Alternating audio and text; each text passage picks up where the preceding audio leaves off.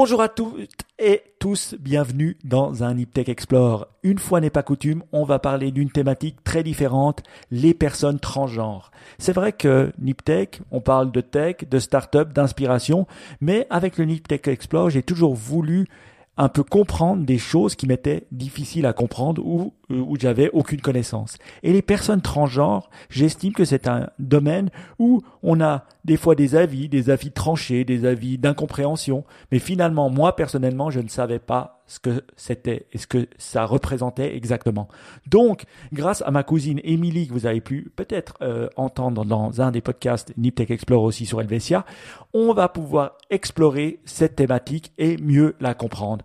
Aussi, il y a Martin qui nous expliquera euh, comment on le vit, qu'est-ce qui se passe. On va avoir des discussions incroyables. En tout cas, c'est un podcast que j'ai beaucoup aimé faire. Vous allez voir les choses, elles démarrent euh, gentiment. C'est-à-dire au début, ben, il y a de la terminologie, il y a de la complexité, on ne sait pas, ah, c'est un nouveau domaine, mais vous allez voir par la suite, ça prend un peu de temps, mais on comprend vraiment euh, qu'est-ce comment comment on doit comprendre le transgenre, comment on doit les personnes transgenres, quel prénom utiliser et on a vraiment le vrai feedback des personnes qui le vivent et euh, de ma cousine euh, qui est psychologue et qui travaille euh, avec ces, personnes.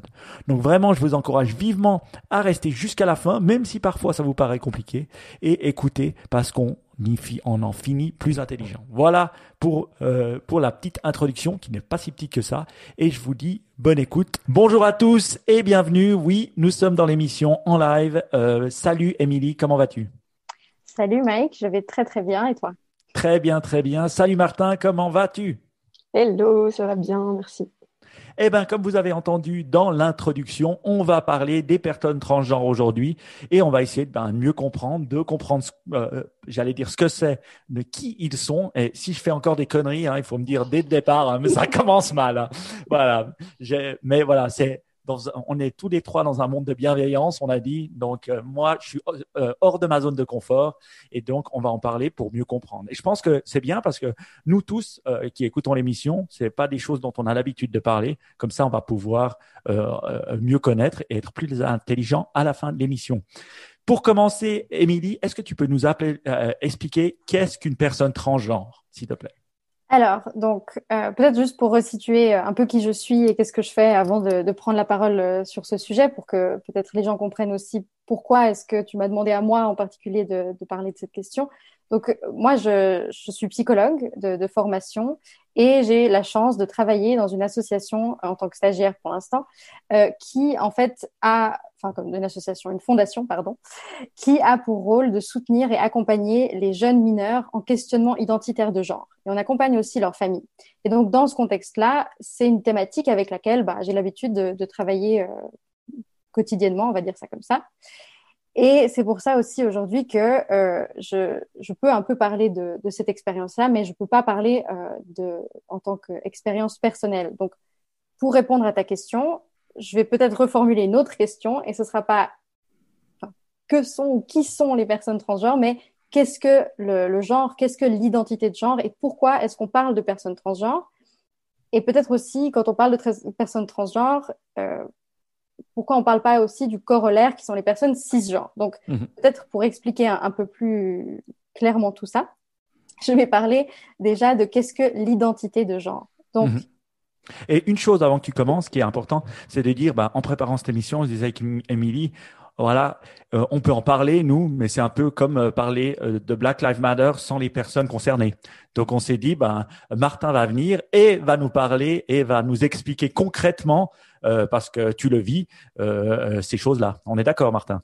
Ouais, absolument. Parfait. Allez, Émilie, explique-nous alors, qu'est-ce que le genre? Voilà. Alors, pour comprendre un peu qu'est-ce que le genre, je pense que la base, c'est partir de ce qu'on appelle l'assignation de genre à la naissance. Donc, l'assignation de genre, c'est qu'est-ce qui se passe globalement quand un bébé naît et qu'il est à l'hôpital, ou même avant, et qu'un médecin va assigner ce bébé à un genre féminin ou masculin. Donc, quand on entend ça, c'est quelque chose qui paraît évident pour euh, la plupart des gens, et euh, c'est quelque chose qui, dans la tête des gens en général, fait partie de la biologie. On se dit, ah bah oui, il y a des garçons, il y a des filles, il y a des hommes, il y a des femmes, Et ça, on le voit très clairement euh, dès la naissance. En fait, on voit que biologiquement, les choses sont un petit peu plus compliquées que ça et que tout le monde se retrouve plutôt sur des continuums. Donc, qu'est-ce que la biologie Parce que quand on dit qu'on assigne quelqu'un à la naissance, en fait, concrètement, ce qu'on regarde, c'est les parties génitales. Mais euh, quand la science parle de définir de qu'est-ce qu'un homme, une femme, qu'est-ce qu'un mâle, une femelle, en fait, on, va regarder trois choses. On va regarder les chromosomes, on va regarder les parties génitales et le développement hormonal. Alors, je, je caricaturise, je ne suis pas euh, ni euh, médecin, ni scientifique, ni biologiste, on va dire ça comme ça, mais cette réalité-là, elle fait qu'il y a des personnes qui vont pas forcément se retrouver dans ces deux cases qu'on aura données de masculin-féminin. Ce sera des personnes qu'on appelle des personnes intersexes. C'est pas tout à fait le sujet de l'identité de genre, mais c'est très important de le comprendre parce que ça montre comment la biologie est pas si simple. C'est des personnes dont l'assignation, elle sera plus ambiguë. Mhm. Soit parce qu'il y aura des parties génitales qui seront plus ambiguës, soit parce que, par exemple, les chromosomes vont pas correspondre à ce qu'on aura comme idée de, justement, euh, par exemple, XX avec des parties génitales dites féminines. Il peut y avoir des personnes, justement, qui ont des chromosomes XX, mais des parties génitales masculines et un développement hormonal masculin. Et donc, euh, ces personnes-là sont un peu l'exemple qu'au final, pour tout le monde, c'est plus complexe que ce qu'on croit. Il y a des tendances, il y a des généralités qui font qu'on va assigner une personne garçon ou fille, mais au final, la biologie, c'est plus un continuum que les cases qu'on a l'habitude de voir. Donc, merci beaucoup pour cette explication. Maintenant, je te coupe la parole hein, parce que je suis malhonnête, parce que j'avais envie d'entendre l'histoire de Martin. Alors, Martin, est-ce que tu peux nous expliquer comment euh, tu es né et puis qu'est-ce que, euh, quel genre tu es actuellement? Ok. Euh, c'est un peu euh, compliqué comme question parce que enfin, la question en soi, elle, est assez simple, mais euh, je vais la twister un peu parce que je pense qu'il faut euh, commencer à, à, changer un peu de paradigme sur les questions mhm. de genre, et ça implique de changer un peu cette vision euh, qu'on est quelque chose et qu'on devient quelque chose, hein, même si c'était pas formulé comme ça. C'est, on est un peu dans cette vision aujourd'hui. Oui. Voilà, on est comme ça, et puis après on devient comme ça, et puis il y a un parcours en général un peu binaire, on passe de garçon à fille ou de fille à garçon. Et euh, en fait, je pense que qu'il faut changer de paradigme parce que euh, quand on est dans un parcours effectivement plutôt euh, qu'on appelle F to M, donc female to male, ou M to F, male to female, parce qu'en anglais on utilise mâle et femelle, ça se fait pas du tout en français, mais voilà, c'est on va voir beaucoup cet acronyme, ces acronymes MTF ou FTM. Mhm. Et ça, c'est vraiment l'idée du voilà du passage, de la transition, parce qu'on transite vers quelque chose. Mais souvent, quand on va parler avec ces personnes, euh, avec nous, quoi, c'est euh, de dire bah, finalement, peu importe euh, ce qui a été, ce qui m'a été assigné à la naissance, euh, je suis avant tout telle identité de genre. Voilà. Ah, d'accord. Moi, mon identité de genre, c'est non binaire, c'est-à-dire que j'ai été assignée d'une telle façon à la naissance, en fonction ben, de est-ce que j'avais un pénis ou un vagin. Voilà, c'est question toute simple qu'on s'est posée. Donc euh, vraiment déjà dans ce geste assez finalement intime en fait de se dire ben on va regarder le sexe de la personne et c'est absolument ça qui va tout à coup nous mettre dans la boîte A ou la boîte B et définir euh, toute notre existence. Et donc voilà, moi j'ai été mise dans une de ces boîtes et euh, en soi j'ai toujours été une personne trans, mais c'est juste qu'un jour j'ai découvert en fait que la transidentité existait, que c'était un, c'était euh, voilà tout à coup c'est devenu un concept qui est apparu dans mon parcours et je me suis dit mais en fait ça correspond et donc, je pense qu'il y a vraiment cette idée de euh, on ne devient pas trans, on est d'une telle façon, et ensuite on correspond dans notre identité euh, à une chose, à une autre, et il y a des passages, et il y a de la porosité entre justement toutes ces cases. Et moi, du coup, ma porosité fait que j'ai un parcours de transition qui commence euh, autour, je dirais, de mes 16-17 ans, quand je commence à apprendre qu'est-ce que c'est en fait la transidentité. Et euh, personnellement, bah, pour moi, il y a vraiment cette idée que ma transition s'est faite vers le non-binaire. Donc de sortir justement de cette idée homme ou femme, mais de dire bah, je ne suis ni homme ni femme. Ou alors je suis les deux à la fois, ou alors je suis en mouvance sur l'un ou sur l'autre. Ensuite, effectivement, il y a tout le monde qui va se reconnaître différemment et qui va vivre différents déplacements. Mais c'est vraiment ce moment où j'ai commencé à faire un déplacement sur ce spectre du genre. voilà, j'ai décidé d'aller vers quelque chose qui était de l'ordre de la non-binarité, puisque c'est ce qui correspond mieux. Et euh, personne. Ouais. Vas-y. Non, je trouve très intéressant parce que finalement, moi, euh, alors que j'en avais entendu parler, je suis toujours là, je me dis, un transgenre, c'est homme qui devient femme ou femme qui devient homme, mais je je connaissais pas du tout le concept du non binaire euh, comme tel. tu peux peut-être l'expliquer scientifiquement un peu plus, Émilie, s'il te plaît, ce que ça veut dire exactement non-binaire? Ok, alors justement, donc je reprends parce que je pense que ce que Martin a dit, c'est justement très très pertinent de dire que ce qui est important, c'est pas comment la personne a été assignée, ce que je racontais avant, qui est basé sur de la biologie, mais qui elle-même est très vague et très pas si clair que ça, on va dire ça comme ça.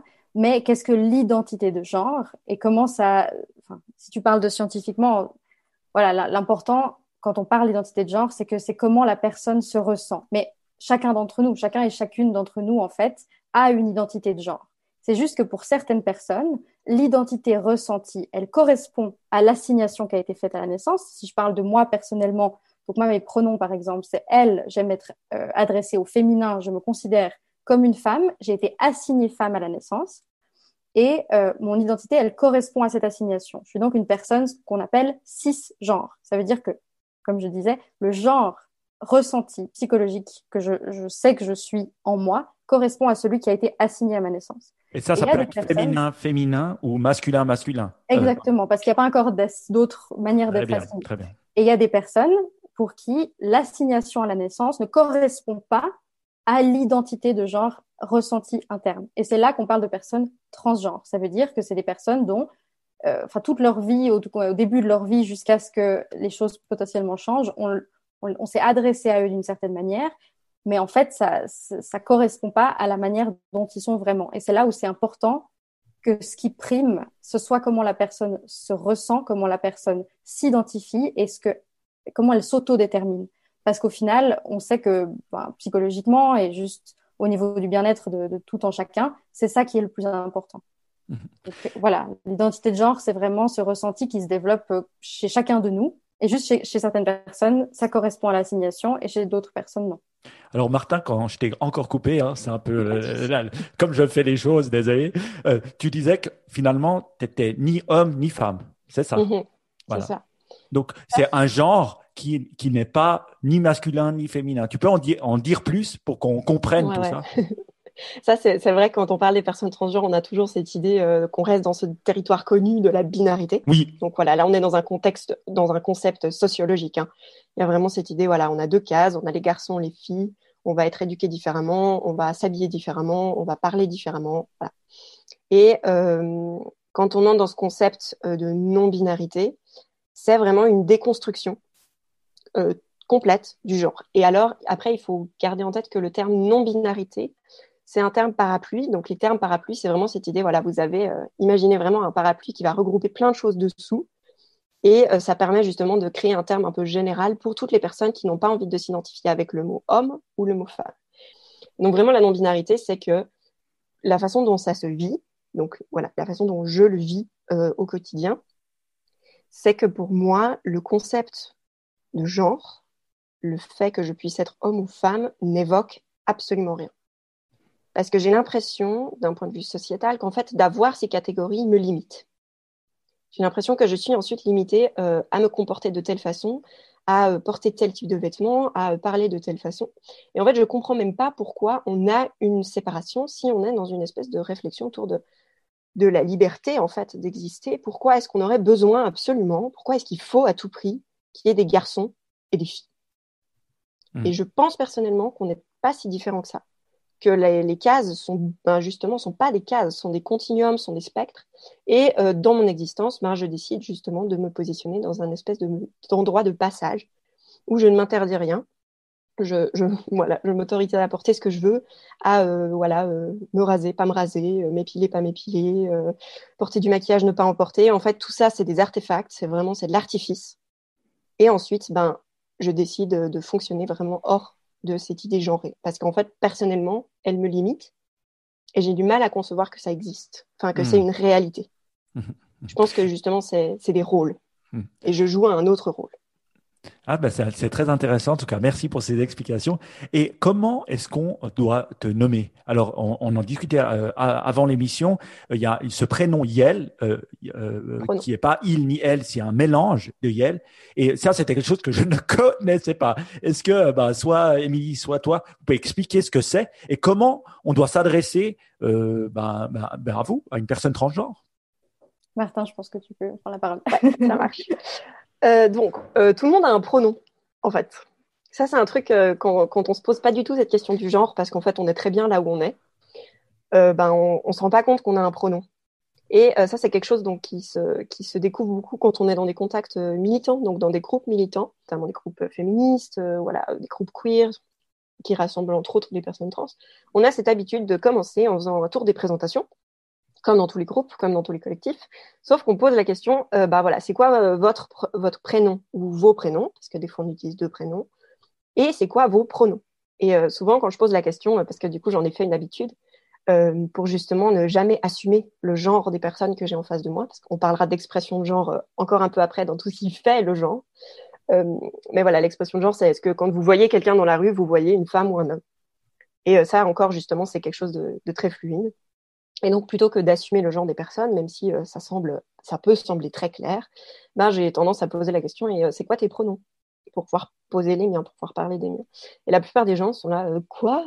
Mais j'en sais rien. Enfin, je, quoi? Et c'est quand je dis, mais en fait, tu préfères qu'on parle de toi en disant il ou en disant elle? Et là, les gens, souvent, il y a des gens qui disent, ah, je m'en fiche, mais quand on commence à utiliser l'autre pronom que leur expression, qui vont tout à coup réaliser qu'en fait, non, ces personnes ont un genre et utilisent un pronom, et d'autres personnes qui vont tout à coup se rendre compte qu'en fait, euh, ça va déclencher quelque chose dans leur tête en se disant, mais c'est vrai, en fait, c'est quoi? C'est des lettres. C'est juste des lettres et puis c'est des grammaires qu'on apprend à l'école. Voilà, c'est comme ça. Euh, bah, le, français est une extrêmement oui. tout, on genre, genre, les objets, on genre les animaux euh, de plein de façons différentes. et accent aigu et, tout ça. Il n'y a pas de ça dans toutes les dans, dans, toutes les langues, mais celle-là, elle est très genrée, c'est vrai. Et donc, euh, dans les milieux militants, bah, on pose cette question des pronoms et euh, du coup, on découvre en fait et on, et on découvre ensemble et on, et on, propose ensemble plein de nouvelles manières de s'appeler. Et voilà, quand on est dans un parcours binaire, qu'on soit cis ou trans, euh, de façon binaire, hein, donc on est une homme, une femme, un, pardon, une homme, un femme, un homme, une femme, et qu'ensuite on décide, enfin, on, on, fait son coming out et on dit en fait non, j'ai toujours été un homme, j'ai toujours été une femme, voilà. On va pas trop euh, se prendre la tête avec les questions de, passage parce que c'est des choses qu'il faut euh, expérimenter et vivre au quotidien pour, euh, enfin, pas l'expérimenter personnellement, mais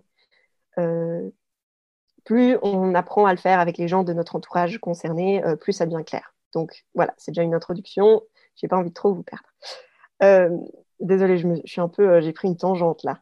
Mais il n'y a, a, pas de souci parce que finalement, c'est vrai que le, ce qu'on disait, c'est qu'est-ce que, euh, comment finalement on appelle. Donc, ce que je comprends, c'est qu'il y a des personnes qu'on va pouvoir appeler il, d'autres personnes qu'on va pouvoir appeler elle, et d'autres, ça sera un mélange des deux qui sera yel, si j'ai bien compris. C'est ça.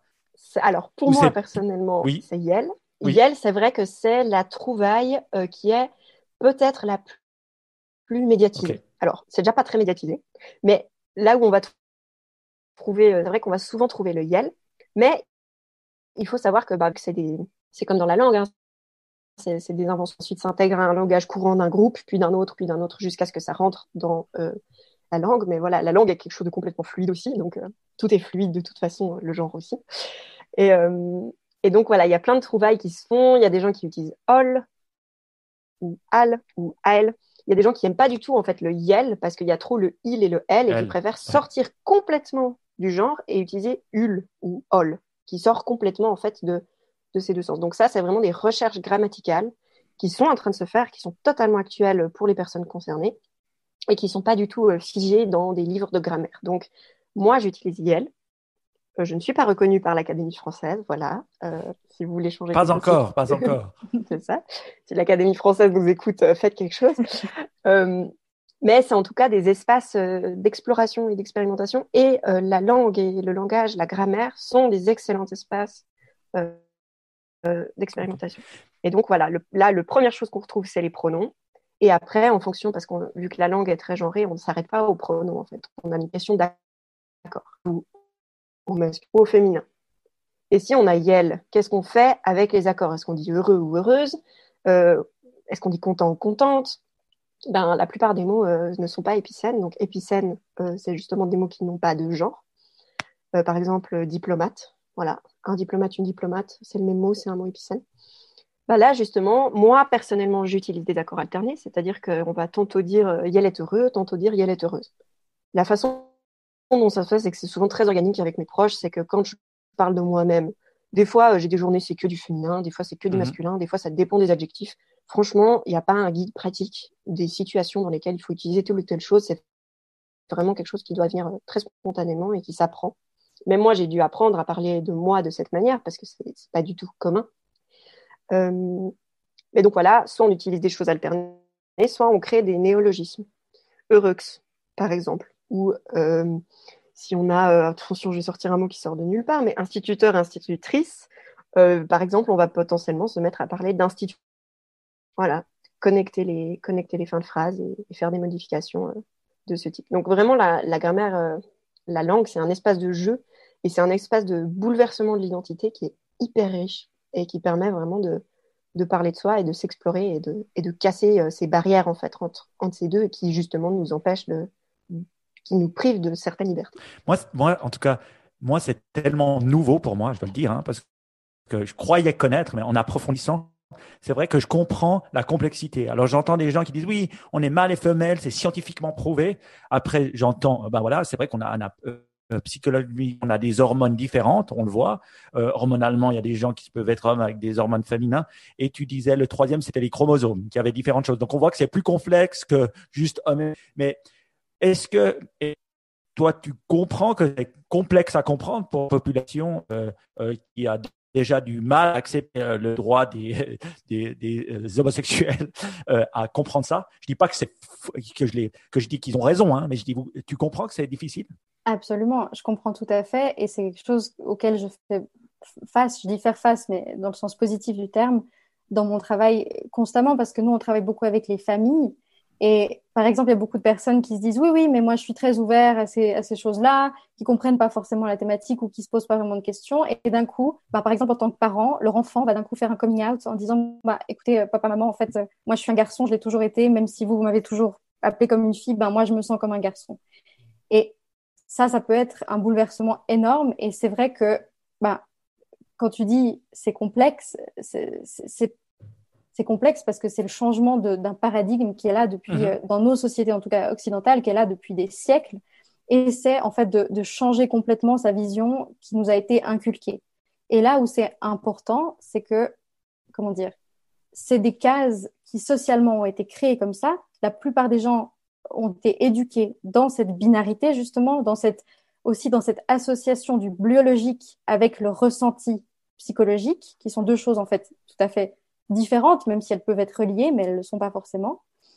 Mais c'est des choses qui ne collent pas à la réalité. Parce que avant euh, bah, notre société ou dans d'autres sociétés, il y a eu des, des, des cultures dans lesquelles la question d'un genre beaucoup plus fluide ou alors plusieurs, enfin plus que deux genres par exemple, c'était tout à fait normal socialement parlant.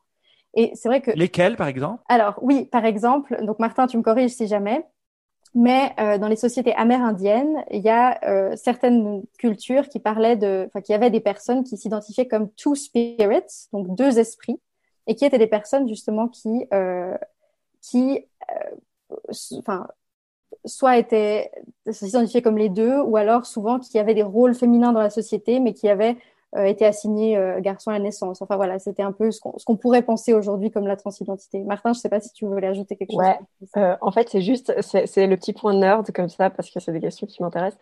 le terme two spirit, deux esprits, c'est un terme qui a été décidé dans les années. Oh, alors ça, par contre, en tout cas, pas avant les années 70 mais je ne sais pas si c'est plus tard que les années 70, euh, dans des justement des regroupements de personnes euh, amérindiennes, euh, notamment qui s'étaient concernées par les questions de genre, qui ont décidé en fait de, de créer ce terme Two Spirit comme de nouveau un terme parapluie. On retrouve hein, cette idée du terme parapluie pour parler de toutes les différentes façons qu'on avait de parler de cette fluidité des genres dans tout, dans tous les différents groupes en fait, dans toutes les différentes tribu, je suis pas sûre qu'on utilise le mot tribu en, dans les questions amérindiennes. Euh, j'ai un doute, mais voilà, enfin, dans tous les différents euh, groupes ethniques, les différentes langues, il y avait énormément de termes qui existent toujours d'ailleurs.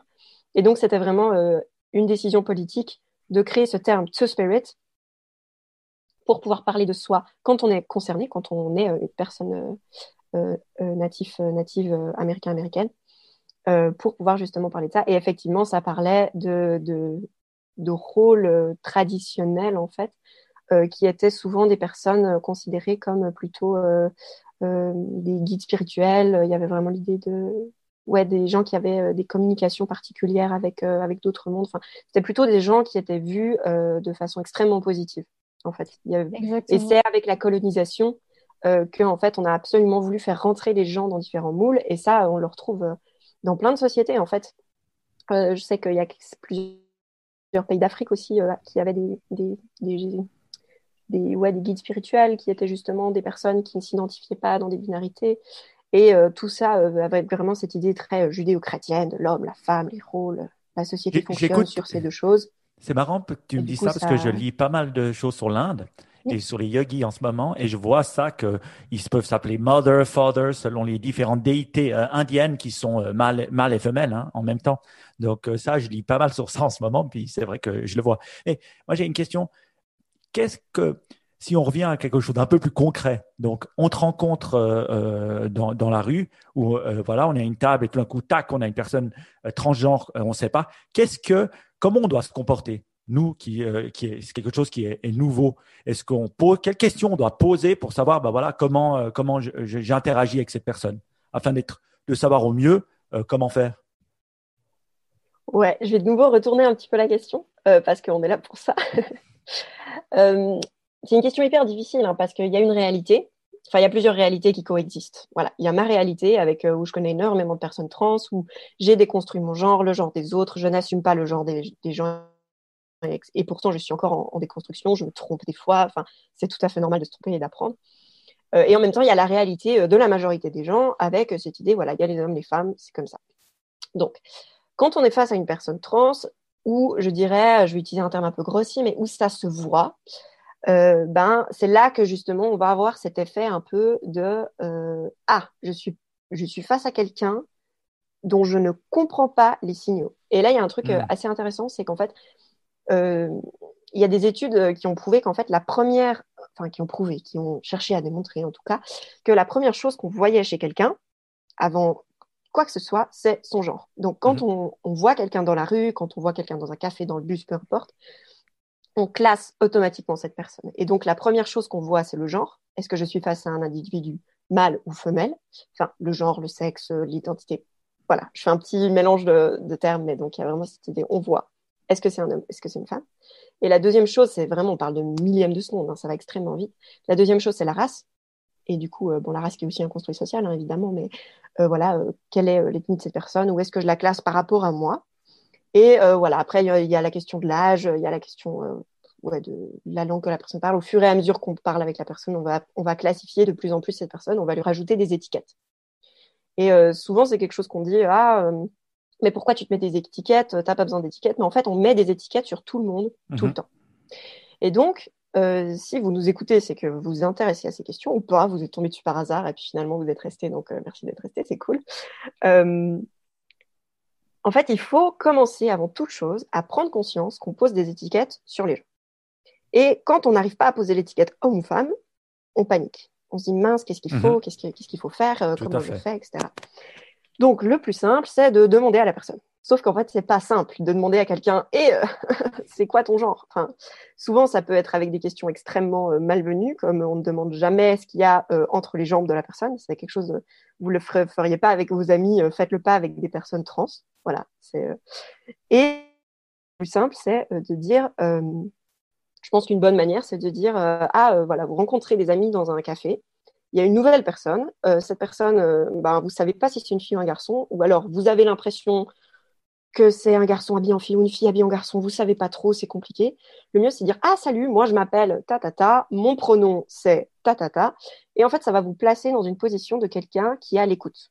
Et du coup, de quelqu'un en qui la personne va pouvoir vous faire confiance. Parce qu'il y a vraiment ça qui est difficile quand on est une personne trans, c'est qu'on doit constamment évaluer en qui on peut avoir confiance en hmm. face de nous. Parce qu'en fait, euh, c'est un monde hyper dangereux pour les personnes trans. On est vraiment euh, toujours à, à deux doigts d'être exposé à énormément de violence, que ce soit des microagressions, donc euh, qu'on nous genre pas correctement, qu'on n'utilise pas le bon pronom, qu'on insiste à nous dire madame alors qu'on aurait envie qu'on nous dise monsieur, ou alors pour moi par exemple monsieur, madame, euh, s'il vous plaît ne l'utilisez pas. Et donc euh, d'être tout à coup face à quelqu'un qui, qui, se positionne en disant voilà moi je m'appelle François, mes pronoms c'est il, comment tu vas, comment tu t'appelles, c'est quoi tes pronoms? Ça, c'est une bonne manière d'entrer en matière. Mhm. Mais ça demande de se sentir déjà un petit peu à l'aise avec la question. Donc, vraiment, la première chose à faire, c'est de se renseigner parce qu'en fait, vous allez croiser des personnes trans dans votre vie. D'un point de vue euh, numérique, c'est impossible que vous n'en croisiez pas. Par contre, vous ne le saurez pas forcément.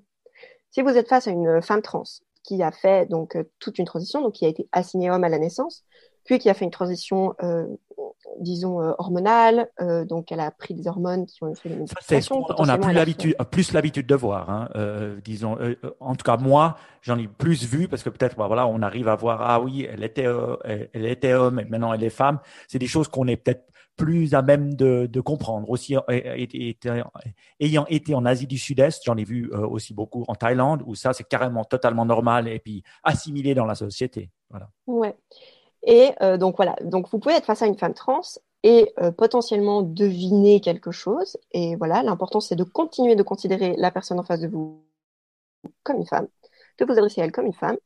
Si vous êtes face à une personne beaucoup plus androgyne, vous pouvez demander les pronoms et voir un peu euh, comment faire. Et si vous savez pas trop, le mieux c'est d'utiliser la stratégie de l'esquive, et c'est-à-dire de ne pas genrer la personne et d'attendre de l'entendre parler d'elle-même. Voilà, ça c'est la stratégie que on fait tous et toutes, c'est de se dire, bah voilà, je n'assume rien, j'attends de voir ce qui se passe, et ensuite, je réagis. Ou alors voilà, vous posez la question. Et si vous êtes euh, face à un homme, euh, si, vous, si vous lisez la personne en face de vous comme un homme, peut-être que c'est un homme trans et que vous n'allez pas du tout vous en rendre compte, parce qu'en fait, il y a énormément de cas dans lesquels on ne se rend pas compte qu'on est face à quelqu'un qui a fait une transition. Euh, parce que bah, justement, il est question de chirurgie, d'hormones, d'épilation, ou alors justement de, de poils qui ont poussé. Euh, les, frontières deviennent complètement floues et vous ne savez pas. Et vous avez certainement déjà croisé des personnes trans sans savoir qu'elles étaient trans. Donc il y a vraiment cette idée que adressez-vous à ces personnes normalement, comme vous les percevez. Essayez, euh, si vous ne savez pas, de faire attention et de poser la question pour être sûr de ne pas blesser. Et euh, surtout, j'ai oublié ce que je voulais dire. Ça me reviendra. Pas, de souci. En tout cas, moi, ce que je trouve intéressant dans, dans ce que tu dis, c'est que c'est vrai que moi, euh, une, un homme qui s'est transformé en femme, j'ai déjà vu une femme qui s'est transformée en homme, j'ai déjà vu. Donc c'est assez, pas, j'y vais pas dire que je les vois tout le temps, mais c'est normal. Moi, ce qui est plus complexe, finalement, c'est euh, une personne comme toi, Martin, c'est-à-dire qu'elle est ni l'un ni l'autre. Et je crois que pour la plupart des gens, c'est là la complexité. C'est le non, c'est un non genre en fait. Euh, peut-être j'utilise le faux terme encore. Et, est-ce que, j'ai raison euh, de, de, dire ça, Émilie? Alors, je vais. Tu nous as demandé de le faire, donc je vais te corriger. Oui. vas-y, vas-y. Un non-genre, ça devait être faux. alors, c'est pas ça, c'est sûr avant. Tu parlais d'avoir déjà rencontré des personnes, tu dis, qui étaient hommes qui sont transformés en femmes ou femmes qui sont transformées en hommes. Et comme on disait un petit peu avant, c'est une, comment dire, c'est une habitude de voir les choses justement comme ça, de dire, comment dire, ah s'imaginer que la personne était d'abord quelque chose et qu'elle est devenue. Et en fait, c'est vraiment ces deux niveaux entre le l'assignation biologique et le genre euh, qui est donné. Mais je, dis ça avec justement, c'est une erreur qui est tout à fait commune et comment dire normale parce que comme, disait Martin avant, c'est avec l'expérience et avec l'habitude que ça débloque des choses au niveau cognitif, donc au niveau des pensées, qu'on arrive à, à comprendre plus simplement. Nous, on a des fois des personnes qui comprennent pas ce que ça veut dire, par exemple, un garçon trans, parce qu'ils se disent, mais du coup, euh, c'est une femme qui est devenue garçon, ou alors c'est un garçon qui est devenu femme. C'est cette idée de, en fait, le plus simple, c'est d'enlever cette idée de devenir quoi que ce soit, mais de partir du présent. Si la personne dit je suis un homme trans, alors c'est un homme point. Après, trans, c'est, enfin, c'est cette idée justement de est-ce que ça correspond ou non à l'assignation qui a eu à la naissance, mais l'important, c'est plutôt de dire par exemple, ah bah oui, dans ma vie, j'ai eu l'habitude de rencontrer des femmes trans ou des garçons trans, enfin, des hommes trans, par exemple. Plus que de dire, j'ai eu l'habitude de rencontrer des hommes qui se sont transformés en femmes, parce qu'au final, ils n'ont jamais vraiment ou pas forcément été des hommes. Après, ça dépend. Les gens peuvent parler d'eux-mêmes au passé d'une certaine manière. Enfin, ça dépend comment ils construisent leur, euh, leur histoire à, eux-mêmes. Mais je, te corrige là-dessus parce que je pense que c'est important de comprendre que l'important, c'est le présent. Et l'important, c'est comment la personne, elle se détermine elle-même. Et que ça passe avant des valeurs personnelles Parce que peut-être qu'il y a des gens ici, dans, enfin, qui nous écoutent, pour qui c'est toujours pas très clair et, et qu'il y a des. C'est un sujet quand même très personnel. C'est un sujet qui touche tout le monde, qui peut être très très fort émotionnellement, qui peut être. Voilà, il y a des gens qui, qui vont peut-être ressentir des choses, mais non, mais moi, on m'a toujours dit un garçon c'est un garçon, une fille c'est un garçon, c'est la biologie. Enfin, et c'est ok. voilà, je fais de la mais c'est important de savoir que on a le droit de ressentir des choses. C'est des sujets qui touchent tout le monde, mais l'important avant tout, c'est le respect des autres et le respect de l'autodétermination des autres. Et quand Martin, tu parlais de violence avant, il y a des violences de tous les jours, ce qu'on peut appeler justement le stress minoritaire. Ça veut dire d'être rappelé tous les jours à cette, justement d'être forcé dans un genre qu'on veut pas ou d'être ramené à un genre qu'on n'a pas envie d'exprimer ou des choses comme ça. Mais oublions pas aussi qu'il y a des violences très concrètes. On a eu le, bah, vendredi, euh, ce vendredi, le 20 novembre, qui est le, jour de, enfin, je le sais en anglais. Maintenant, tu le sais en français. Ouais, c'est le jour du souvenir trans ou euh, Trans Day of Remembrance in English. Exactement qui est justement un jour pour se rappeler de, de toutes les personnes qui sont décédées euh, dues à des violences transphobes. Quand on parle de transphobie, c'est euh, bah, comme quand on parle d'homophobie, c'est la discrimination, les préjugés, la violence contre des personnes à cause de leur genre. Hmm. Donc, il y a des personnes qui se font attaquer dans la rue. Enfin, c'est une réalité aussi.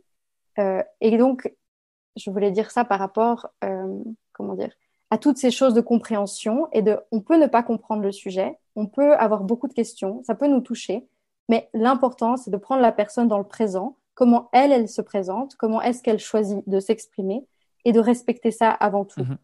même si on a des questions. Et je crois qu'aussi, accepter que c'est quelque chose de nouveau. Donc, tu, moi, je prétendais connaître hein, dans ma tête, je dis, voilà, où j'entendais des gens avec des fois des opinions un peu diverses, genre, c'est la biologie ou d'autres, euh, oui, euh, la totalité. Alors que, mais c'est vrai qu'avoir des discussions comme ça, ça me permet de me sentir plus à l'aise avec le sujet. Et puis, je crois que euh, finalement, ça vient aussi de la peur, des réactions comme ça des gens. Parce que, bah voilà, euh, euh, on essaie de s'agripper à ce qu'on connaît. Euh, ce que j'aimais bien, Martin, c'est ce que tu as exprimé aussi. ah, on essaie d'abord de dire, ah, c'est une femme, un homme, l'âge, la race, les choses comme ça. Et je crois que ça vient de notre cerveau. Parce que notre cerveau, il essaie de faire des rapidités, des, des raccourcis pour aller plus vite. Pour aller plus vite. Donc, on se met, on met tout le monde dans des cases et on le voit. Ah oui, lui, il porte une montre, il est ci, lui, il est ça. Je dire, plein de choses comme ça. Et on doit euh, plus faire ce raccourci mental qu'on avait l'habitude de faire. Et, je, trouve, je trouve intéressant euh, ce, partage et ce parcours, parce que finalement, c'est en en parlant que j'arrive à me sentir plus à l'aise avec la question euh, des transgenres. Et comme ça a été mentionné avant, c'est normal de se tromper. C'est OK. Ça arrive à tout le monde. Justement, dans ce que, je disais aussi avant dans ma pratique, c'est que on travaille avec des enseignants, des enseignantes, avec euh, d'autres professionnels de santé, avec des familles, avec des parents. Et ça prend un moment de s'habituer à des fois un nouveau prénom, à des nouveaux pronoms chez une personne qu'on a connue toute notre vie d'une certaine manière. Et c'est normal, c'est un exercice mental qui, a, qui, qui, peut être compliqué. Alors oui, c'est pas tout de suite simple de, de, changer ça, mais ça a tellement de bénéfices quand on sait à quel point ça peut faire du bien aux personnes concernées et à quel point ça change, ça peut vraiment tout changer. Et Parce que, ouais. pardon, je suis juste, nous, ce qu'on explique, donc quand on va dans les écoles, parce qu'on parle aux élèves, on parle aux, professeurs et tout ça, c'est que c'est OK de se tromper. L'important, c'est de se corriger, de le dire verbalement pour que la personne sache que c'est pas fait exprès, que euh, on n'a pas oublié, que voilà, sans non plus se fondre en excuses, pour pas mettre la responsabilité sur l'autre de nous consoler euh, dans nos excuses mais qu'il faut que les changements se fassent au bout d'un moment. Ça veut dire qu'il ne faut pas non plus se tromper six mois après euh, quand, on hmm. sait, quand on connaît la personne. Voilà, il y a une limite. Mais au début, c'est tout à fait normal de se tromper. Il faut juste se reprendre. Et du coup, euh, par rapport à ça, moi j'avais envie de dire, en fait, il en va de notre survie. Et c'est pas pour dire, euh, mon Dieu, faut surtout pas vous tromper, vous allez nous tuer en nous trompant. Non, pas du tout. Mais en fait, euh, c'est pas juste une preuve d'acceptation que ça existe. Et puis voilà, c'est qu'en fait, vous êtes face à des êtres humains. Voilà, on est des êtres humains, big news. Euh, et on parle de ce Trans Day of Remembrance, c'est que bah, c'est des personnes qui subissent des, violences, qui, qui, en meurent. Donc il y a énormément euh, de femmes trans racisées. J'ai les chiffres, enfin j'ai j'ai quelques chiffres en tête, notamment par rapport aux États-Unis où euh, je me souviens, euh, ce début d'année, ça faisait déjà 5-6 euh, semaines que l'année avait commencé en janvier. Et en fait, il y avait déjà 6 ou 7 femmes trans, notamment des femmes racisées, souvent donc nord-américaines, qui s'étaient fait tuer par, voilà, des, par des partenaires, par des amants d'un soir ou quelque chose, ou qui réagissent de façon extrêmement violente face à cette différence. Euh, et donc là, il en va d'une survie extrêmement directe, enfin, dans cette idée que voilà, euh, ne soyez pas violents avec euh, d'autres êtres humains, ça c'est un principe de base. mais aussi, en fait, c'est des personnes dans ce, pour ce Trans Day of Remembrance, énormément de personnes trans qui se suicident. Mmh. Parce ah, que justement, en fait, toutes ces violences à répétition, le fait de ne pas être pris en compte, de ne pas exister aux yeux des autres de la façon dont on existe en nous, pour nous, c'est une violence inimaginable.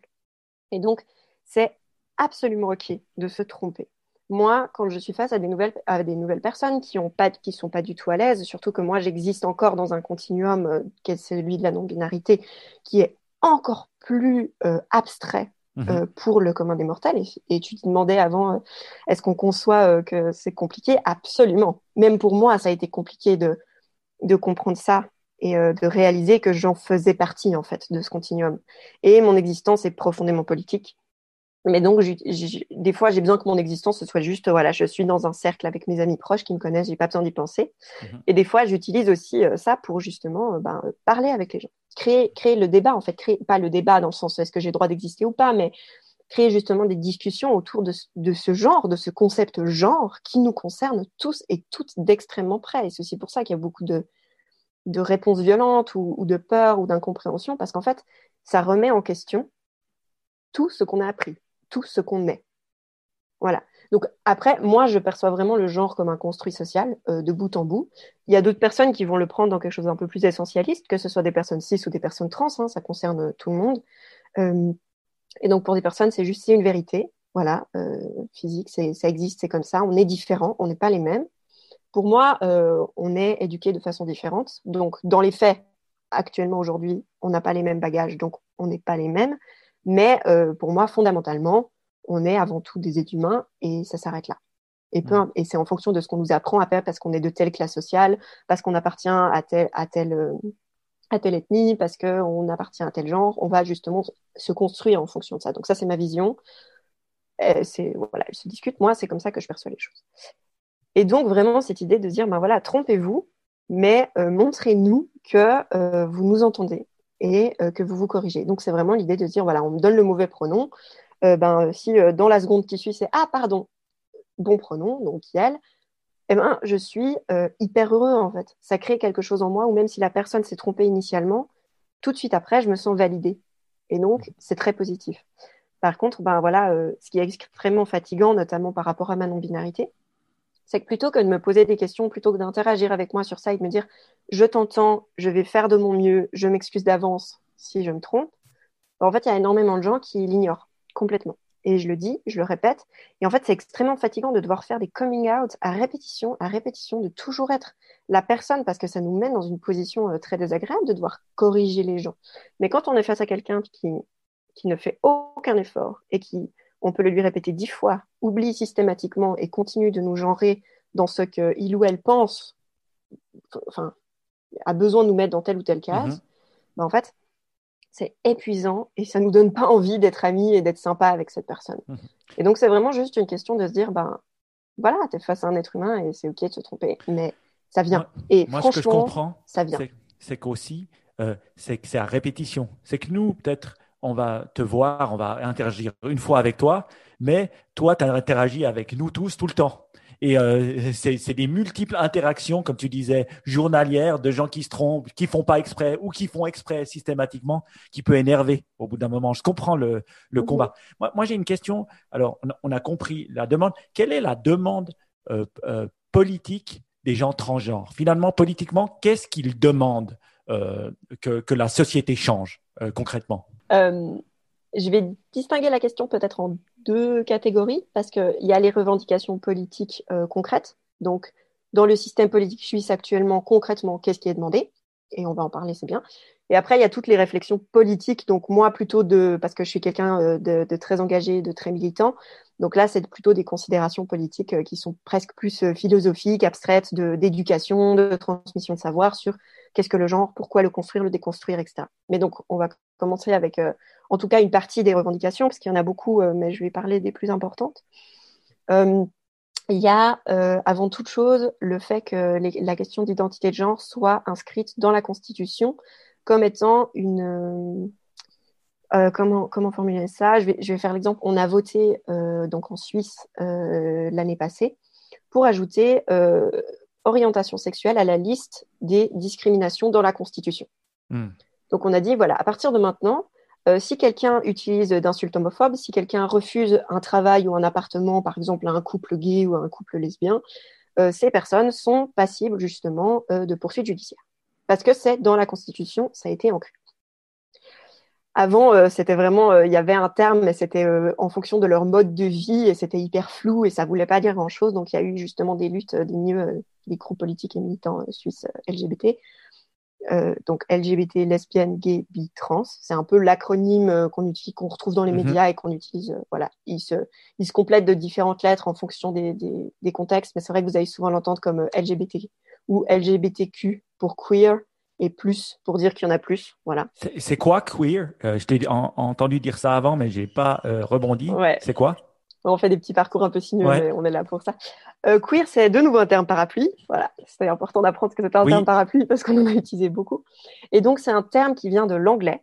À la base, queer, ça veut dire en anglais, c'était une insulte pour dire les gens étranges, bizarres. Enfin, d'abord, c'est un mot qui veut, qui signifie étrange, bizarre.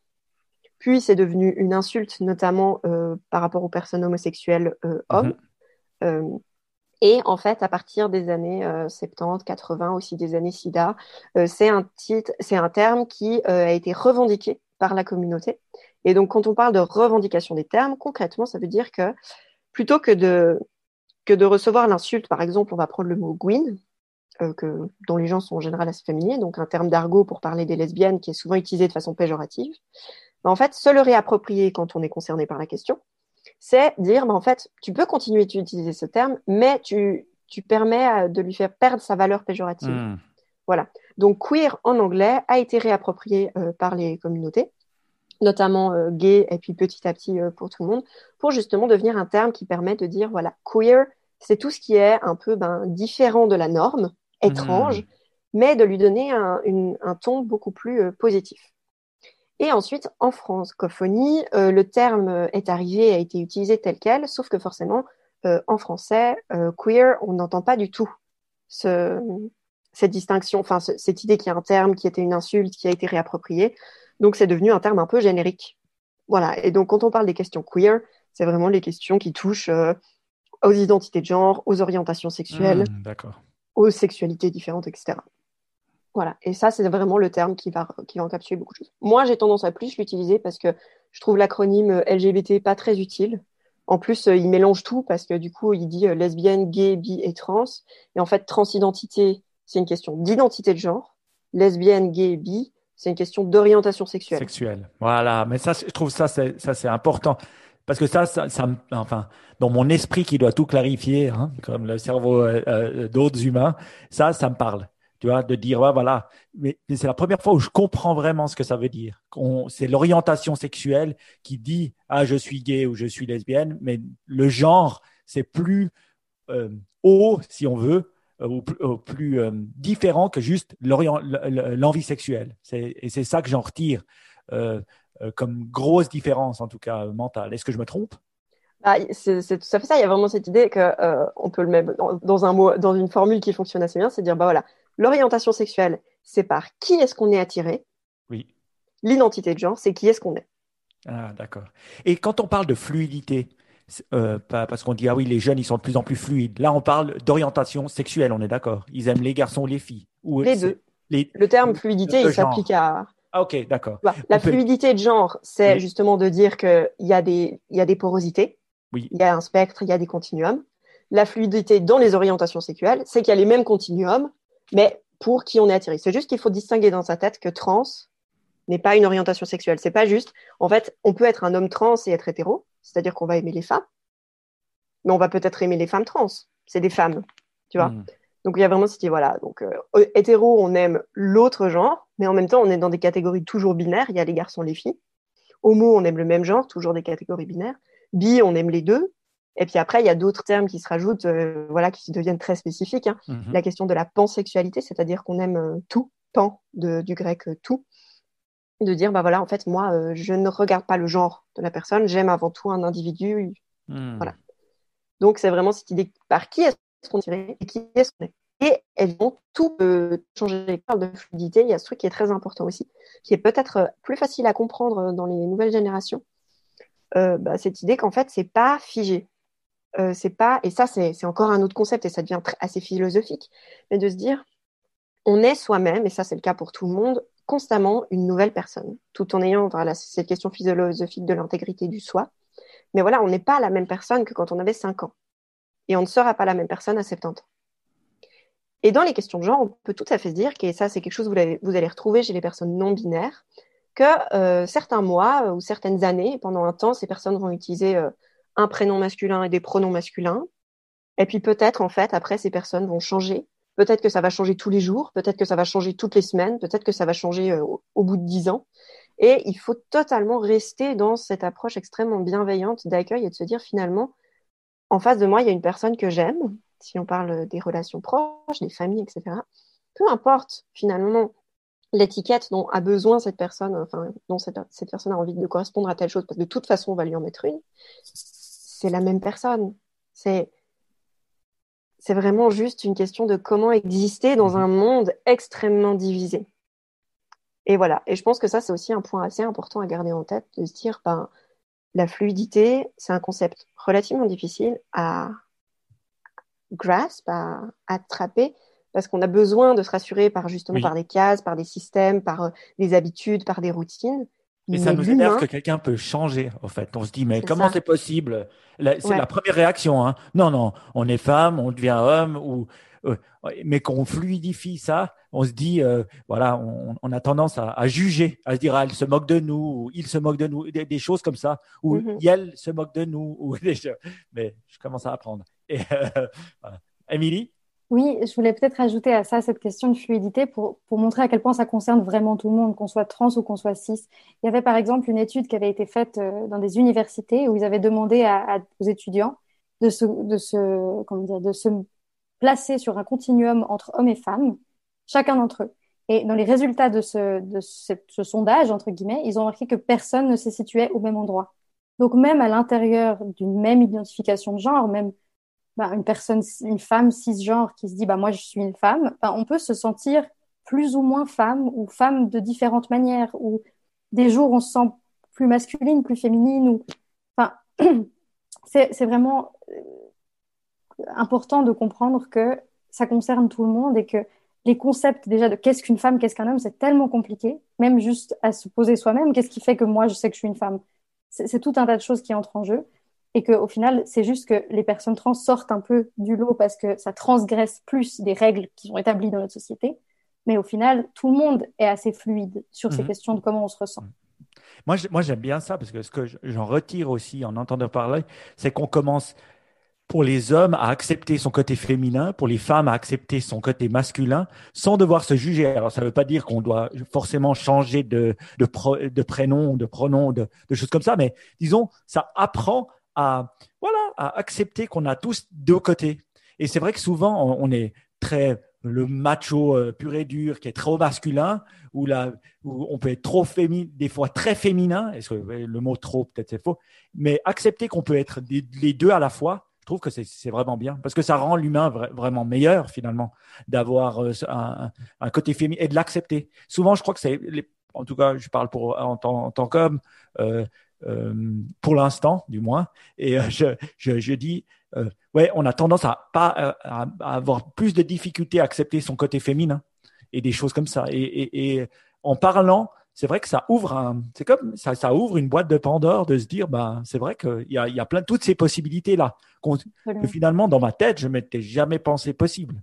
Euh, mm-hmm. C'est assez intéressant, je trouve, de penser différemment, d'ouvrir son esprit ça rejoint aussi peut-être la question qu'on a un petit peu abordée vite fait, mais que je pense qu'il est important de, faire comprendre aux gens aussi, c'est la question de l'expression de genre. Parce que quand on parle d'identité de genre, souvent on pense directement à l'apparence des gens. À, ah, une personne a les cheveux longs, donc c'est une femme, mais en fait pas forcément, et puis ça peut être confus. Donc quand je parlais un peu de dimension avant, on parlait de l'assignation de genre à la naissance, de l'identité de genre qui était ressentie à l'intérieur, comment on se sent, et l'expression de genre, c'est comment on va apparaître aux autres, comment on va voilà, se lier ou pas s'habiller ou non, parler, une gestuelle, une voix.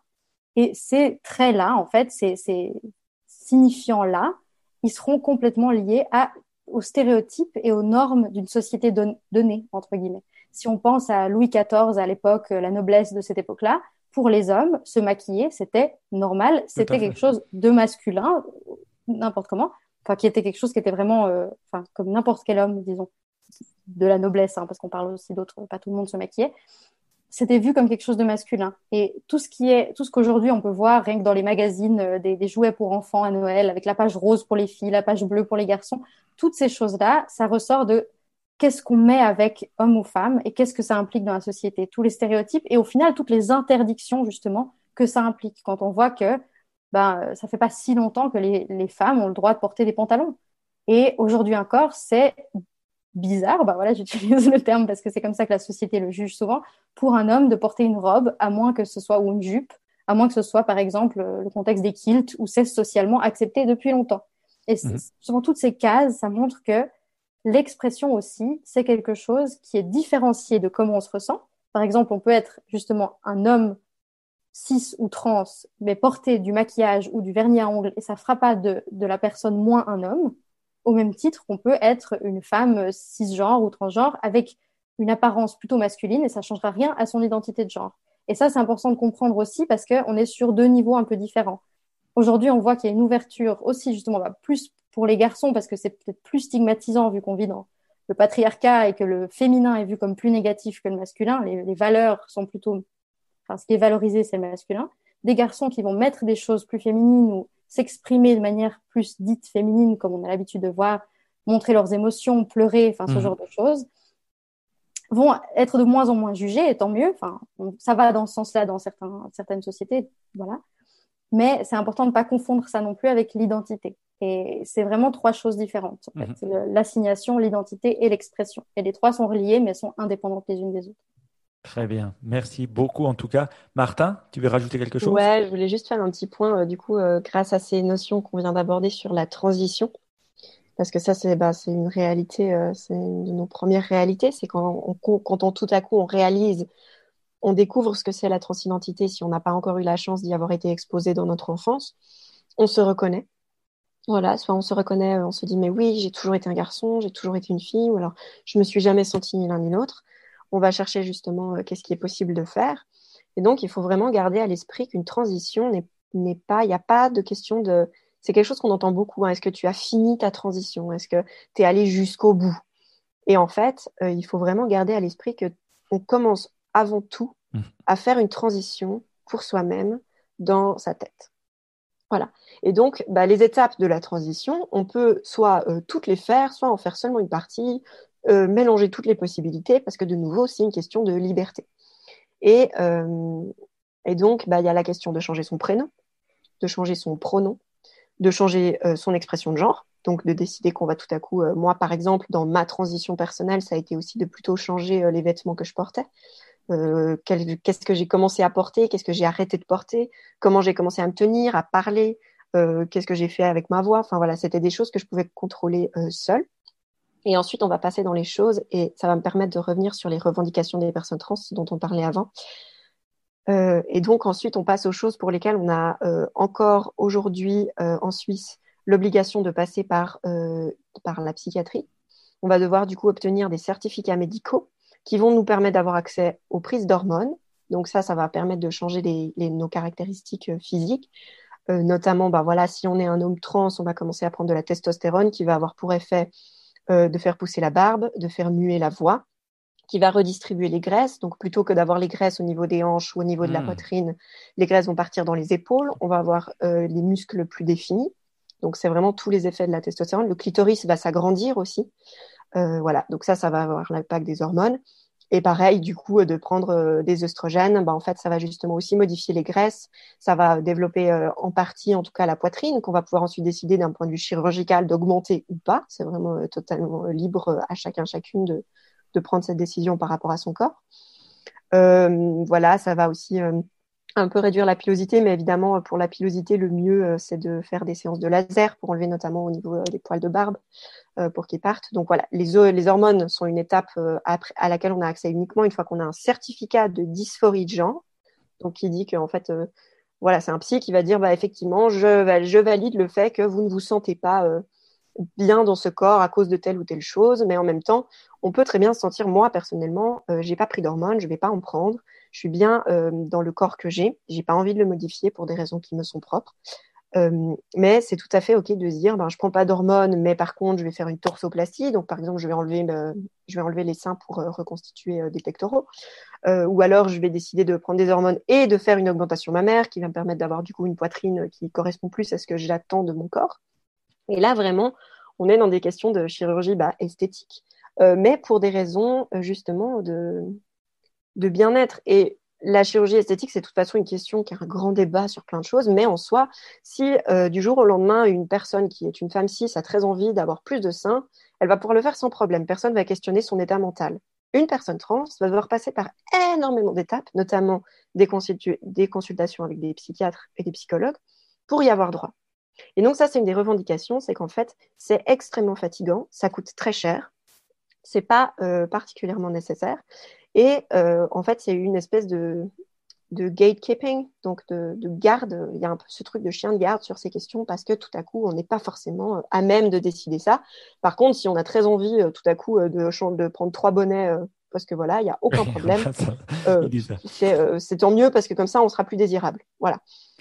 J'imagine que ça vient, doit venir de la peur de voir tout d'un coup la société complètement mutée. J'imagine, hein, parce que finalement de dire ah ben on est il, elle, je, me demande de quoi ça vient l'envie de justement mettre ces gatekeepers, Émilie.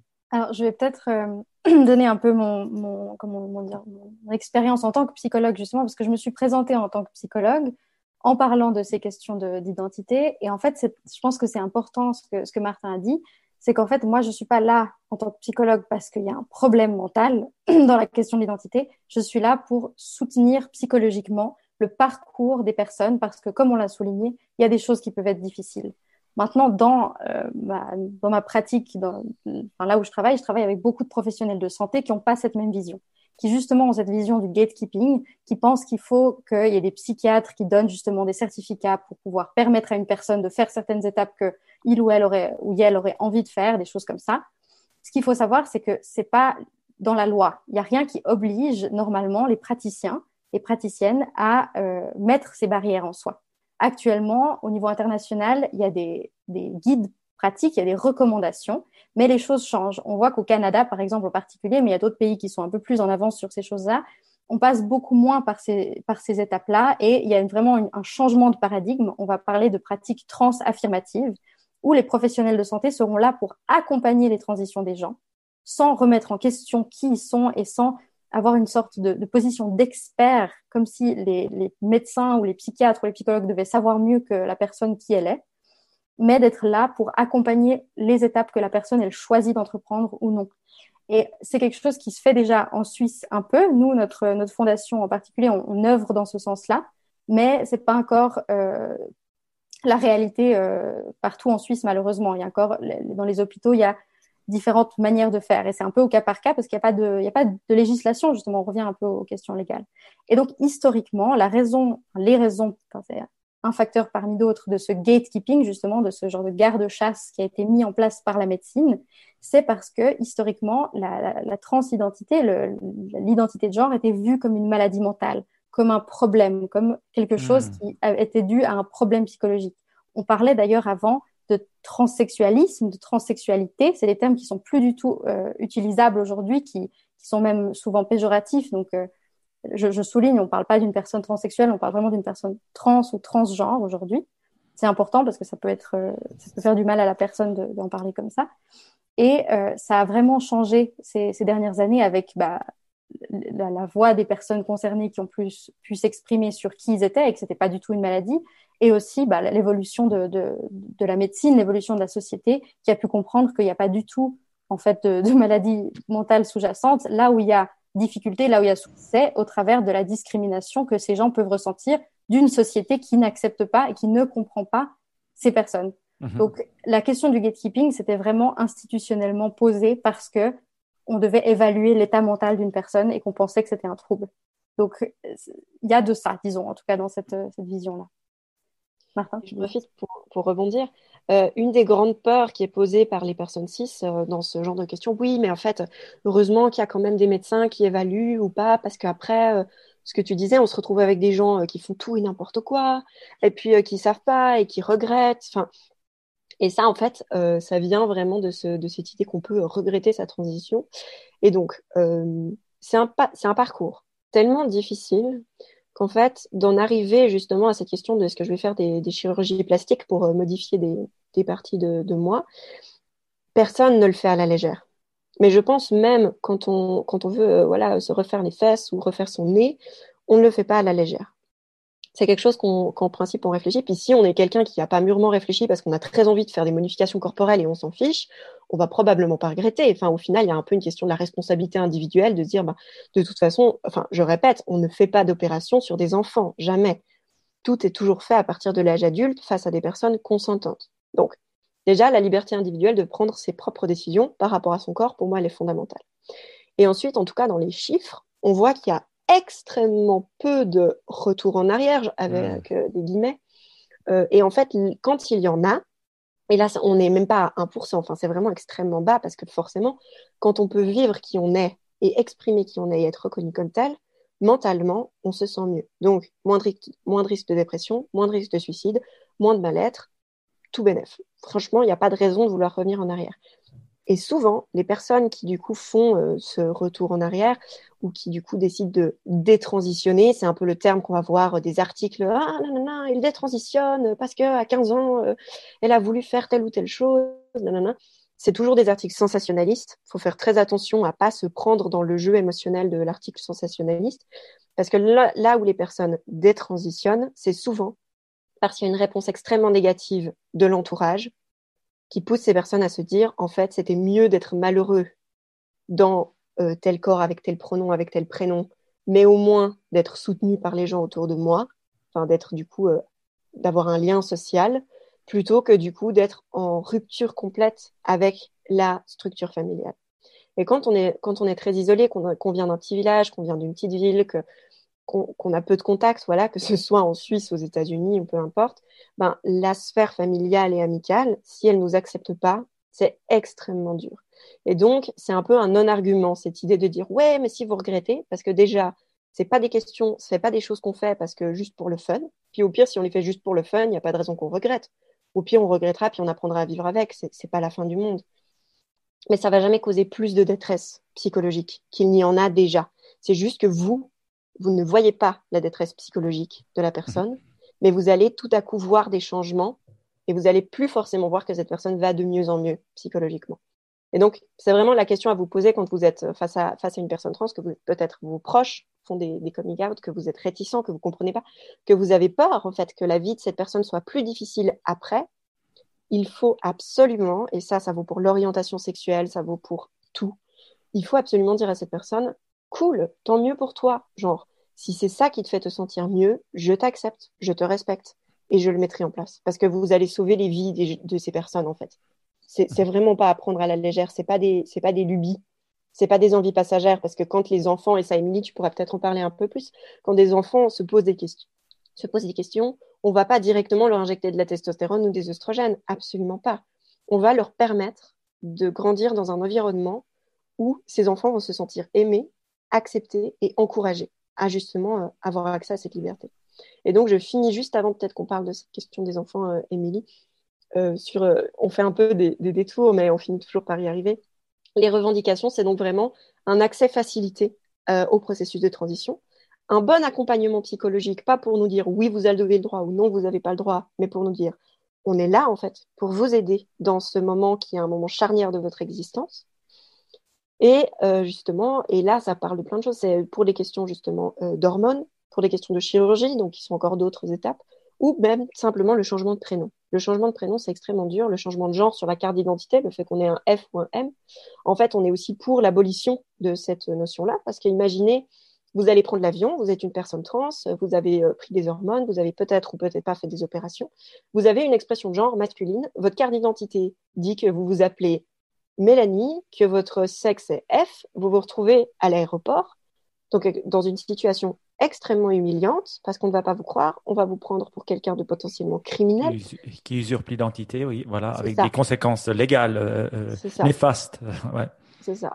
Parce qu'en fait, ça coûte cher et c'est très compliqué de faire changer son prénom et son prénom. Et donc voilà, enlever le F et le M sur une carte d'identité, c'est très bien parce que est-ce qu'on a vraiment besoin de savoir ce qu'il y a entre vos jambes, vu qu'en plus on a dit que c'était pas ça qui définissait l'identité de genre Personne. Donc c'est pas euh, pour avoir un autre euh, ou quelque chose d'autre, c'est pour euh, l'enlever carrément. C'est quand il y aurait plus M ou F sur la carte d'identité ou sur le passeport, il y aurait rien du tout. Ça dépend des personnes. Moi, je, moi, je suis pour le fait que ça soit pas présent parce que vraiment, est-ce qu'on a absolument besoin de savoir sur notre carte d'identité si on est un homme ou une femme? Moi, dans mon cas, je serais jamais l'un ou l'autre, donc j'ai pas envie d'avoir un M sur ma carte d'identité. Je fais, voilà. Et après, il y a l'autre solution qui est un peu peut-être une solution intermédiaire, c'est de se dire voilà, est-ce qu'on est homme, femme ou neutre? Il y a certains pays qui ont mis par exemple un X. Mhm. Mais là où je trouve que ça pose une question très difficile, c'est qu'en fait, ça nous, euh, ça nous stigmatise, ça nous marque. Mhm par rapport à la société. Donc, c'est-à-dire que on vit dans un monde extrêmement violent pour les personnes trans. Si sur votre carte d'identité mhm. c'est précisé, ça vous expose en fait à beaucoup de beaucoup de risques. Donc, c'est toujours ce jeu en fait entre à qui j'ose en parler, et à qui j'ose pas en parler. Mais c'est terrible de se dire que son identité, on peut pas toujours l'exprimer de façon simple. Et donc, c'est vraiment pour ça qu'on est là pour ce podcast, que des gens se posent des questions, que des gens ont envie d'apprendre des choses. C'est parce qu'en fait, c'est un climat extrêmement dur de vivre dans ce genre de situation. Et, euh, et c'est pas parce qu'on est comme ça, c'est juste parce que la réponse autour de nous est négative. Et donc finalement, est-ce que c'est vraiment un geste si compliqué de ça de se dire oui, tu existes, je t'aime et tu existes. Et en fait, ça demande de dépasser certaines, certains de ces blocages, ça demande de réfléchir à son propre genre, et c'est pas simple, mais ça vous rendra meilleur sur tous les points. Très bien. Le parallèle juste qui peut être fait par rapport à la carte d'identité, c'est de savoir qu'avant, euh, l'ethnie était obligatoire sur la carte d'identité. Aujourd'hui, ça n'a pas de sens, euh, par exemple. Donc, je veux dire, pourquoi est-ce que le genre devrait être à ce point euh, insignifiant pour des questions de d'identité En plus, il y a la, enfin, bref, il y a aussi la question de la photo, mais il y aurait d'autres moyens de savoir si la personne est vraiment la personne. Son genre ne dit pas grand-chose à notre époque. En tout cas, un grand merci. Ce que moi, j'ai vraiment appris, c'est que c'est vrai que c'est un domaine où, euh, d'après prime abord, quand on connaît pas, on se sent mal à l'aise. Et j'ai pu voir ça. Et c'est pas un domaine facile à expliquer.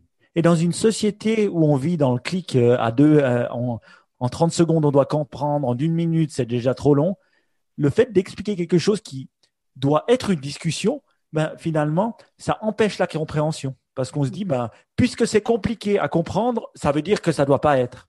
Et finalement, c'est ça que ça montre aussi dans ce podcast, c'est que il faut discuter, il faut avoir une interaction, il faut comprendre. Et comprendre, c'est pas en deux secondes. c'est en, en utilisant. Et c'est complexe. Voilà, il faut l'accepter que c'est complexe. Mais le psychique, euh, l'humain est, est, complexe. Donc, il faut l'accepter. Et c'est vrai que c'est peut-être cette peur de cette société de dire, si on laisse la liberté, qu'est-ce qui adviendra? Un peu comme dans les années 60 où on disait ouh si on laisse les jeunes libres ou qu'est-ce qu'ils vont devenir? Et un peu c'est finalement une question de liberté et, c'est vrai que moi je vois hein, je ne me considère pas comme on dit en anglais comme avec plein de préjudices mais là c'est vrai que c'était quelque chose où que je comprenais mal parce que j'avais pas pris le temps de discuter et de comprendre et puis d'arriver à, voir les, complexités au début je me dis ah ben euh, ah, c'est complexe, mais pourquoi? Mais puis c'est en, écoutant parler que je vois les, les paramètres euh, me venir. Donc euh, voilà. En tout cas, j'ai j'ai appris énormément. J'en suis, très content. J'espère que ceux qui nous suivent aussi euh, ont appris. Si on veut en savoir plus et puis mieux comprendre et, s'intéresser au sujet, Martin, qu'est-ce qu'on peut faire? Est-ce que tu as des choses à recommander? Alors, euh, je pense qu'il y a, peut-être euh, deux choses différentes. Si vous nous écoutez et que vous vous reconnaissez dans ce qu'on partage et que en fait ça, vous pose plein de questions par rapport à votre identité, moi je recommande la première chose à faire, c'est d'ouvrir Google et euh, de chercher des termes comme euh, justement identité de genre, transidentité, en faisant attention parce qu'effectivement on va tomber souvent dans les premiers résultats Google sur des choses relativement institutionnalisées, qui sont pas forcément très politisées, qui sont pas forcément à jour. Et, euh, et du coup, bah voilà, ça peut poser euh, certaines, euh, certains petits problèmes de compréhension. Ne vous découragez pas, continuez de chercher des sources qui vous font du bien, qui vont dans votre sens, parce qu'il en, en existe beaucoup. Voilà, sur Instagram, si vous utilisez le hashtag queer le hashtag trans, F2M, M2F, selon votre situation, selon ce, qui, ce dont vous avez besoin. N'hésitez pas à regarder un peu. Dans les comptes de personnes trans en Suisse, il y a notamment le compte de Salin Léon. je ne sais pas s'il y aura une description ou quelque chose, mais peut-être qu'on pourra aussi transmettre une liste avec des références. Donc, il y a un homme trans, mais lui, justement, se considère comme homme trans non binaire, c'est-à-dire qu'il est plutôt dans un parcours masculin, mais qui continue de penser que le genre est inconstruit. Donc, il va plutôt avoir une expression de genre masculine, tout en étant vraiment dans une attitude où bah, il peut faire une transition, être un homme trans, mais porter des jupes et du maquillage, parce que finalement, euh, pourquoi pas, les vêtements n'ont pas de genre. Voilà. Donc ça, c'est une super ressource. Euh, il y a notamment sur YouTube, vous pouvez trouver euh, les vidéos de Alistair de la chaîne H Paradoxae, euh, qui, parle euh, vraiment de, de, plein de choses très intéressantes. Donc là, on est sur des ressources euh, françaises. Après, évidemment, je vous encouragerais, si vous maîtrisez bien l'anglais, à faire des recherches en anglais, parce que aux États-Unis, il y a beaucoup plus de ressources et d'informations sur ce qui est possible, de se balader sur des forums. Voilà, sur Reddit, il y a aussi des forums trans où vous pouvez partager vos expériences. Et si vous êtes une personne qui a euh, des proches euh, qui sont trans, qui a envie de mieux comprendre, ou euh, pas du tout, mais tiens, ce serait chouette d'en savoir plus parce que de nouveau, ça nous concerne tous et toutes.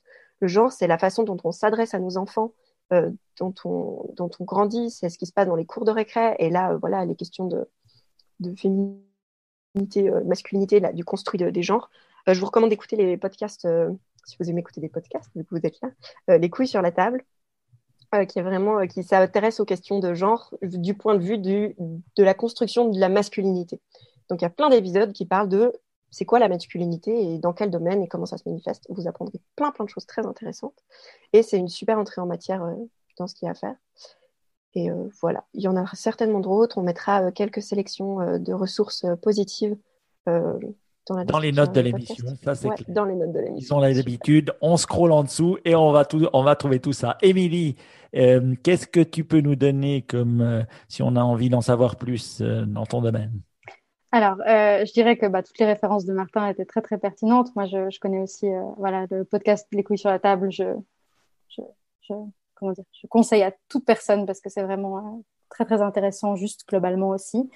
Euh, de mon côté, je veux peut-être parler de qu'est-ce qui est actuellement possible en Suisse, qu'est-ce, quelles sont les associations, les fondations, euh, voilà, plutôt en Suisse romande, parce que moi je travaille dans le canton de Vaud, donc voilà, mais pour des personnes qui auraient besoin d'en parler, qui seraient concernées, qui ont des personnes de leur famille qui seraient concernées. Donc là où moi je travaille, c'est la fondation Agnodis, euh, donc je mettrai aussi, je te donnerai les liens, qui s'occupe spécifiquement des personnes mineures. Donc on, on travaille avec les jeunes et leurs familles. Ensuite, euh, si, pour les personnes adultes dans le canton de Vaud, il y a la fondation Profa, le checkpoint de la fondation Profa, qui est aussi euh, à disposition pour euh, soutenir, accompagner, écouter, donner des références pour toute personne concernée qui, qui, en a besoin. Et ensuite, dans d'autres cantons, il y a différentes associations, en général les associations LGBT, justement, LGBTIQ+, qui, qui s'occupent de toutes ces questions, mais entre autres de la transidentité. c'est un, enfin, je, ne les ai pas toutes en tête comme ça, mais il y a Alpaguet, par exemple, Sariguet dans le canton de Fribourg. Je donnerai un peu les références. Et aussi pour les, les personnes trans dans le canton de, de, Genève, pour les jeunes aussi, le refuge, qui est un lieu euh, aussi euh, qui accueille et puis qui, qui, peut être une bonne ressource. Voilà. Tu connais des, des euh, ressources aussi pour la France? Il y a beaucoup d'auditeurs français qui nous écoutent. Connaîtrais-tu deux, trois liens? Alors, de nom comme ça, je sais qu'il y a une association à Reims qui s'appelle Transmission, euh, donc euh, voilà, je sais qu'on a déjà collaboré avec eux euh, dans le cadre de mon travail. Après, sinon, j'ai pas directement de, de, de, ressources comme ça, mais je pense que vraiment regarder dans sa région les associations queer, LGBTQ qui parlent de ce genre de choses, d'aller regarder sur internet et de chercher voilà localement, ça peut être une grande ressource pour tout un tas d'adresses, tout un tas de, de, de noms de personnes qui peuvent aider. Ouais. Et puis de nouveau, vous trouverez souvent euh, sur des comptes Instagram, des comptes euh, YouTube, avec des personnes concernées qui font des parcours de transition, qui font énormément de pédagogie. Et un peu en fonction des régions, euh, il y a des choses qui sont proposées aussi. Donc n'hésitez pas à, vous balader dans les hashtags et, et, à, et, à, affiner vos recherches Google parce que vous allez trouver énormément d'informations. Merci beaucoup. En tout cas, c'est sur ces bonnes paroles qu'on va se quitter. J'espère que vous êtes sortis plus intelligents euh, que vous êtes rentrés. En tout cas, moi, c'était le cas. Un grand, grand merci Martin, un grand merci Émilie de nous avoir expliqué tout ça. Moi, je vous dis à la prochaine fois pour un Niptech ou un Niptech Explore où on va approfondir encore d'autres sujets pour finir encore plus intelligent. Allez, à bientôt. Ciao, ciao. Ciao, merci beaucoup. Ciao.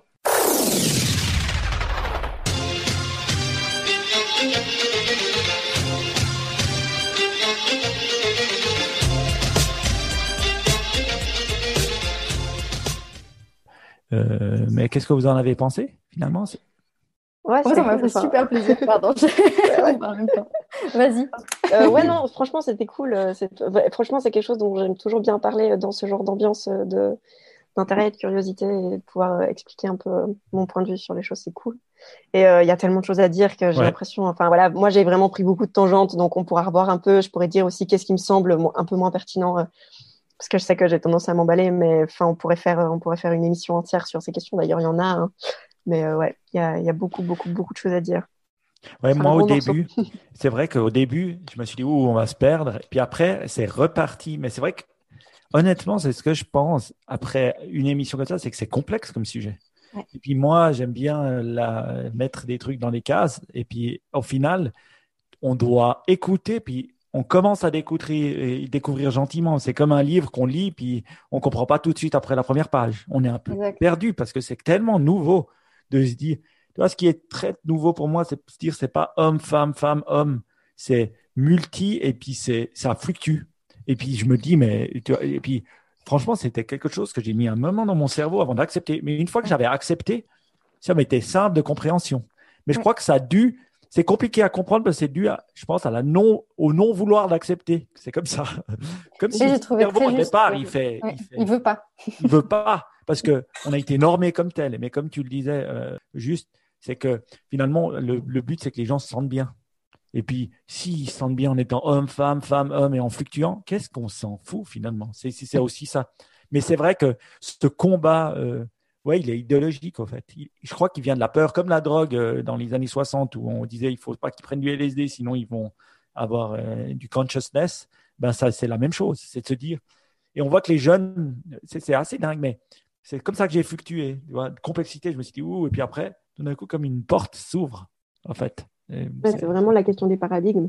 Oui. C'est de, de, changer de paradigme. Et en fait, on se rend compte que dès qu'on passe cette porte, tout, tout, devient beaucoup plus clair. Oui. Et mais c'est clair que ça demande, ça demande ce déclic. Et je pense que c'est hyper bien d'avoir des podcasts comme ça parce que ben, toi, tu l'as en ce moment, en fait. Et ça permet aussi, peut-être pour les gens qui écoutent, de dire waouh, en fait, euh, attends, mais quoi? Tu, peux le, tu, peux le, tu peux le vivre. Mais ça prend un moment. Ça prend un moment. Et je crois que le vocabulaire est quelque chose qui, qui rend plus complexe, je vous dis quand même, hein, au départ. Parce que tu es là, ah non, mais attends, il y a ça, ça, ça, puis tu es là, mais c'est quoi ça? Et puis, je comprends hein, après qu'on a besoin que l'identité, pourquoi euh, qu'il faut des mots. Hein, je comprends tout à fait. Mais pour celui qui comprend, le vocabulaire, c'est la difficulté. C'est comme le langage. Hein. Ah oui, c'est comme d'apprendre du voc d'allemand euh, sans, parler l'allemand et d'être avec des gens allemands. Ça n'a pas de sens. Et d'un coup, ça, c'est la langue qui permet tout. tu fais une formation coiffure, ben, au but, tu prends. puis après, au bout d'un moment, bah, évidemment que c'est ça. Et puis, euh, mais, c'est aussi, le, je pense, l'endroit hyper délicat quand on est dans cette rencontre en fait entre des gens qui, s'y connaissent à fond, soit parce que c'est leur métier, soit parce que c'est leur identité. Et des gens qui ne connaissent pas, c'est qu'il faut vraiment réussir à trouver ces ponts. Et euh, voilà, j'espère que j'ai pas trop utilisé le mot, que j'ai bien expliqué, mais c'est vrai que c'est toujours un vrai travail pédagogique d'amener en fait. Et puis que l'autre veuille, veuille, expliquer. Je sais pas, toi, Émilie, tu as pensé quoi? Bah, Moi, j'ai. Euh, c'est toujours très bizarre pour moi parce que quand je suis dans le moment, en plus parler même si là on est que nous trois, mais je peux pas m'empêcher de me dire que je parle à, plein de gens vu que ça va être écouté par plein de gens, ça, me stresse un peu. Donc je suis un peu dans le truc, puis après je sors du truc et j'ai presque tout oublié. Mais je vais essayer de dire quand même. Moi j'ai trouvé très bien. C'est vrai que c'est parti un peu dans plein de directions, mais j'ai enfin j'aime bien le fait justement d'aussi partir de toi et de tes questions parce que c'est partir des questions que les gens peuvent se poser. Et j'espère bah, justement que, que j'ai été claire aussi, que, que on n'est pas parti trop loin non plus, mais que en tout cas, ça a donné des portes d'entrée, puis que ça n'a pas euh, bah, justement renforcé cette idée de ah c'est trop compliqué, j'ai pas envie de, comprendre. On verra. Après, on peut pas contrôler ce que les gens.